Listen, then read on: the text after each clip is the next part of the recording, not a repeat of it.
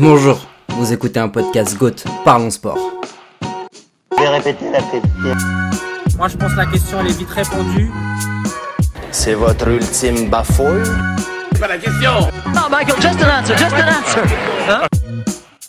Madame, monsieur, bonjour, mon nom est Mike et je serai votre maître du jeu aujourd'hui. Bienvenue dans le monde sportif de GOAT, Parlons Sport, le seul site qui parle du sport sans vraiment y connaître grand chose. Pour ce nouvel épisode des quiz du GOAT, nous allons vous poser 5 questions autour d'un thème précis et nous développerons les réponses à ces questions. Aujourd'hui, nous allons explorer les reconversions des sportifs, enfin certaines reconversions. Folles, tragiques, drôles ou engagées parfois, les après-carrières que nous allons évoquer ne seront jamais anecdotiques. Alors, nous ne parlerons pas de l'US Congressman Dwayne Woodruff, des Pittsburgh Steelers ou de David Douillet, ministre des Sports, mais d'une autre reconversion politique. Putain, c'est génial ce qu'il est en train de faire.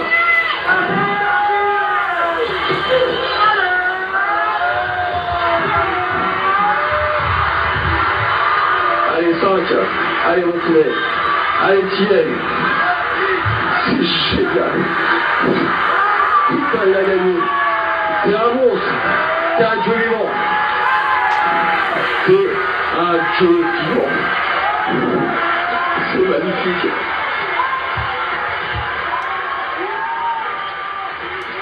Le son que vous venez d'entendre, c'est l'émotion palpable de Thierry Ray commentant le combat de son pote David Douillet qui vient de remporter son second titre olympique en 2000, faisant de lui sur le moment le plus grand judoka de tous les temps.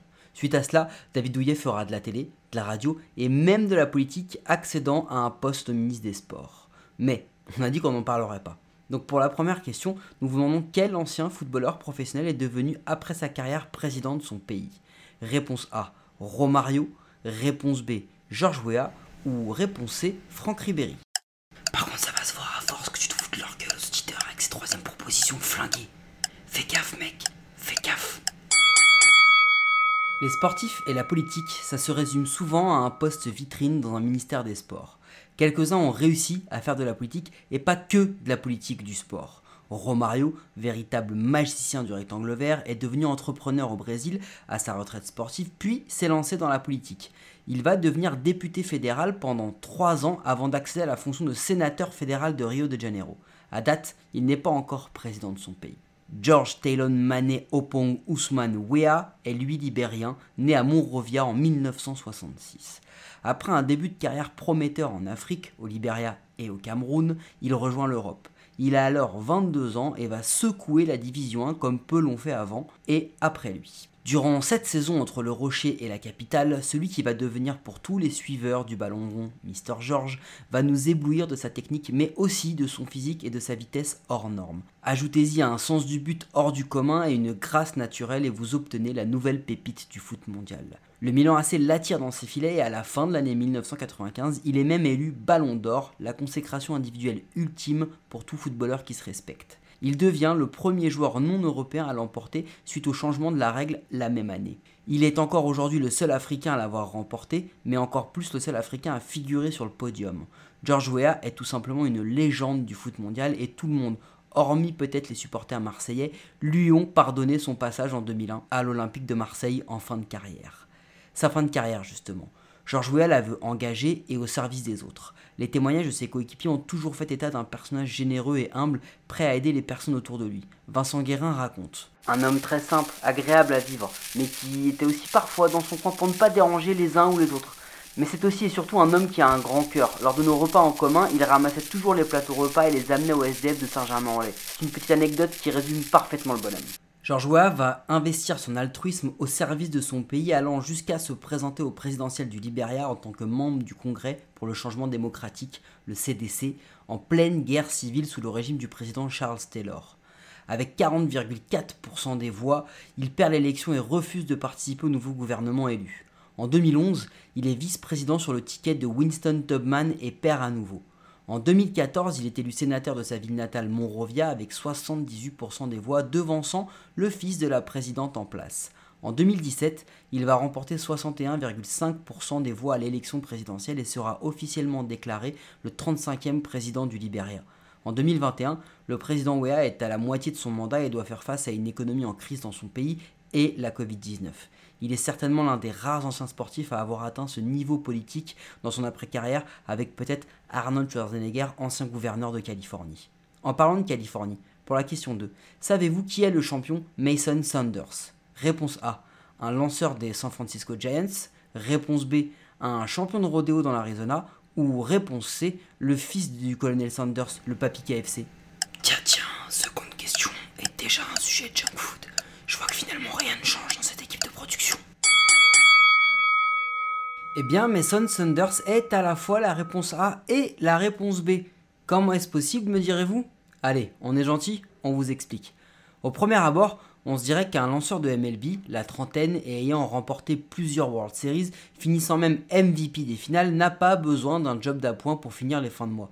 D'autant que ce même lanceur a signé un contrat mirobolant de 85 millions de dollars sur 5 ans avec les Diamondbacks de l'Arizona en provenance directe des San Francisco Giants en Californie. On aura même tendance à se dire que le risque d'accident et donc de blessure est tellement important qu'il pourrait mettre en péril sa carrière, son contrat et donc son train de vie millionnaire pour monter un cheval ou un taureau. Et puis, à l'heure des réseaux sociaux et la surmédiatisation des stars du sport, impossible que cela ne se sache pas. Eh bien, figurez-vous que Mason Saunders est en fait un alias, un pseudonyme, une couverture, appelez cela comme vous voulez, du lanceur Madison Bumgarner. Mason étant la contraction de Madison et Saunders, le nom de jeune fille de sa femme. Cet alter ego créé de toutes pièces avait pour but assez simple de permettre aux lanceurs All-Star de participer pendant la off-season de baseball à des compétitions de rodéo dans l'Arizona. Oui, de rodéo. Et le plus fou là-dedans, c'est qu'il l'a fait pendant des années et même remporté 26 000 dollars avec son jeune partenaire Jackson Tucker lors d'une compétition en duo pour l'assemblage de troupeaux à la corde. Suite à une parution sur les réseaux, les journalistes de l'excellence The Athletic, Andrew Bagarly et Zach Buchanan, lui ont donc posé la question, ce à quoi il répondit Oui, c'est vrai, mais vous venez de tout me gâcher. Comprenez que ce personnage atypique dans le monde du sport de haut niveau ne pouvait pas se permettre que cela se sache s'il souhaitait continuer. Il avait déjà fait parler de lui lorsqu'il était revenu blessé suite à un accident de motocross pendant l'intersaison à San Francisco. Néanmoins, cette annonce a fait suite à sa signature dans l'Arizona et faisait sens car cela lui permettait de se rapprocher de ses chevaux pour lesquels il avait toujours affiché son amour. Donc, même si sa reconversion n'est pas pour tout de suite, Madison Bumgarner sait déjà ce qu'il veut faire quand il sera trop vieux pour être un sportif de haut niveau. Je ne pratique pas mes passions à moitié. Je pourrais poursuivre le lasso de manière plus poussée après ma carrière de baseball. En même temps, il avait laissé des indices lors d'un spring training où il avait débarqué à l'Oracle Park à dos de cheval. Tranquille. Une autre, tiens, qui a laissé des indices derrière elle, mais bien moins reluisants ces indices. C'est Tonya Harding l'américaine. Selon vous, pour la question 3, dans quel sport s'est reconverti Tonya Harding à la fin de sa carrière de patineuse artistique? Réponse A, la boxe anglaise. Réponse B, le hockey sur glace. Ou réponse C, la boxe sur glace. C'est redondant, non? Le hockey, c'est sur glace et ils ont le droit de boxer. Du coup, c'est juste un synonyme. Tonya Harding débarque sur le circuit américain au milieu des années 80. Elle va rapidement devenir une des meilleures patineuses du monde et devenir même en 1991 l'une des trois américaines à réaliser un triplé historique au championnat du monde derrière Christy Yamaguchi et devant Nancy Kerrigan. Tiens, Nancy Kerrigan. Nous n'allons pas vous raconter cette sombre histoire car si vous souhaitez en savoir plus, je vous invite à écouter le meilleur podcast du monde, derrière à coup sûr, bien entendu, les grands récits d'Eurosport. L'épisode du 7 mai 2020 raconte la jeunesse tourmentée de la championne, son ascension fulgurante et surtout l'affaire Kerrigan survenue le 6 janvier 1994, la veille des championnats nationaux américains. Pour résumer, le clan Harding va agresser violemment Nancy Kerrigan, sa rivale, pour tenter de lui briser le genou et l'empêcher de participer au jeu, notamment. Elle avouera après enquête du FBI être impliquée dans cette affaire avec son ex-mari et son garde du corps du moment. C'est pour cela qu'une fois sa carrière terminée, elle devra se reconvertir pour continuer à vivre. Tonya Harding va passer par toutes les phases, certaines très sombres, comme sa sextape par exemple. Mais celle qui avait déclaré ne pas se sentir féminine va effectivement se tourner vers des activités que beaucoup considèrent généralement comme masculines. Entre autres, la lucha libre au Mexique, les courses automobiles, voire même soudeuse dans la construction de ponts. Pas généralement le type de reconversion envisagé lorsqu'on a disputé les Jeux d'hiver en patinage artistique. Mais au milieu de tout cela, entre 2003 et 2004, Tonya Harding va disputer 6 combats professionnels de boxe.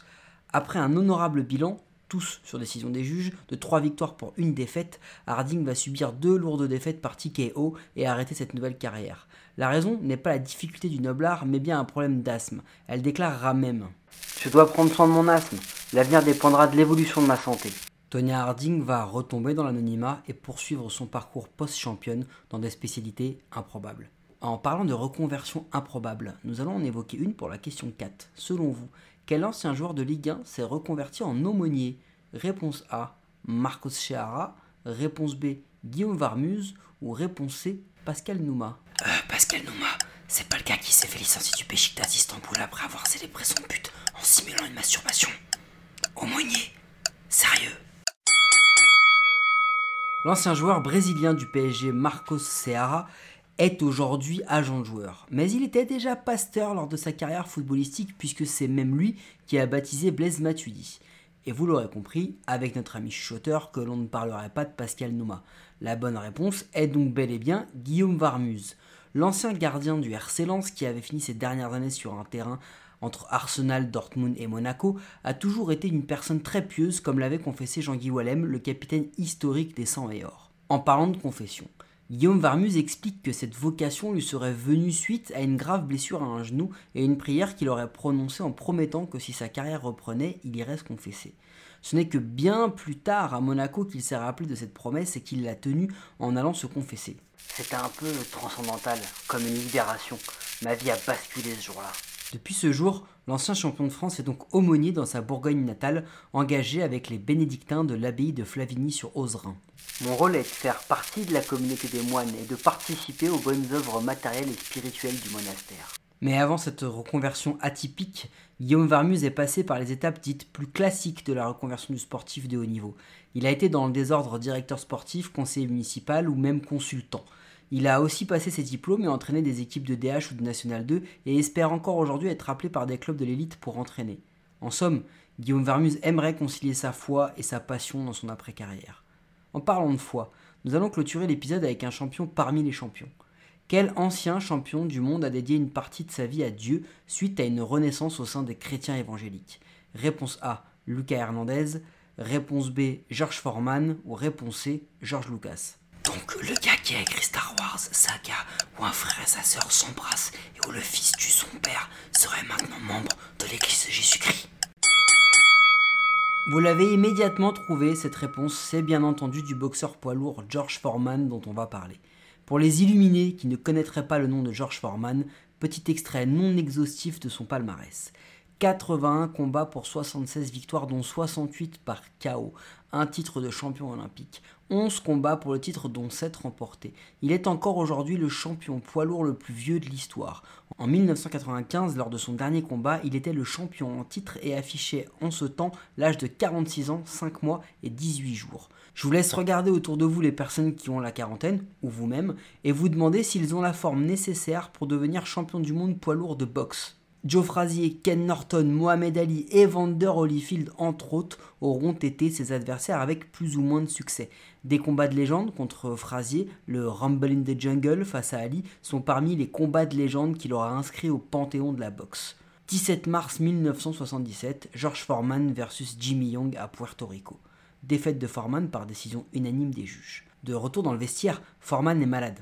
Épuisement, coup de chaleur, l'Américain se sent partir et pense qu'il va mourir. Pourtant peu croyant et se pensant à l'article de la mort, il se met alors à prier. Il va avouer avoir vécu un moment spirituel intense. Message de Dieu, l'intimant de changer de vie, la main de Dieu le ramenant à la vie, allant même jusqu'à souffrir de stigmates, marque qui dans le domaine religieux se manifeste sur votre corps au même endroit que celle de Jésus crucifié, George Foreman va vivre la panoplie de l'instant spirituel. George Foreman va donc vivre une nouvelle naissance et devenir pasteur de l'église du Seigneur Jésus-Christ, église pentecôtiste dont le siège est situé à Philadelphie, en Pennsylvanie. Cela va durer dix ans, une décennie pendant laquelle il va se dédier à son entourage et sa communauté, ouvrant même un centre d'aide pour les jeunes de Houston. Pourquoi dix ans?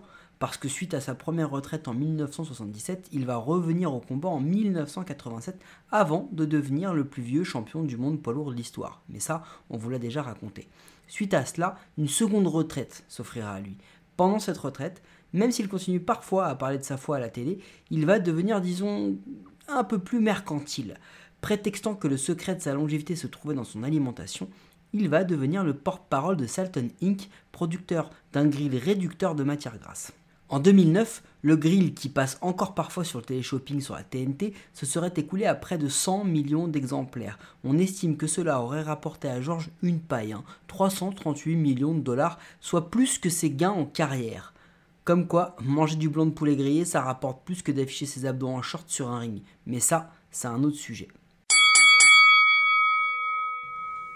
Alors voilà, Tracy McGrady et Michael Jordan qui vont jouer professionnellement au baseball ou encore Rob Nelson et Jim Button qui sont devenus les inventeurs du Big League Chew auraient aussi pu figurer dans cet épisode.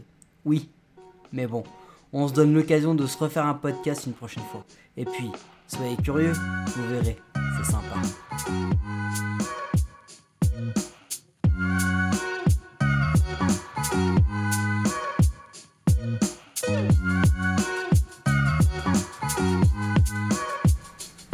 Venez d'écouter l'épisode 5 des Quiz Goat et nous serions ravis de pouvoir en discuter avec vous sur les réseaux sociaux, de Twitter à Facebook en passant par Instagram. En attendant, vous pouvez retrouver cet épisode et tous les autres sur toutes les bonnes plateformes audio, Apple Podcasts, Google Podcasts, Deezer, Spotify, Castbox et toutes les autres. Et pour nous aider, abonnez-vous, likez, notez, commentez, partagez. On vous retrouve dans 15 jours, à coup sûr.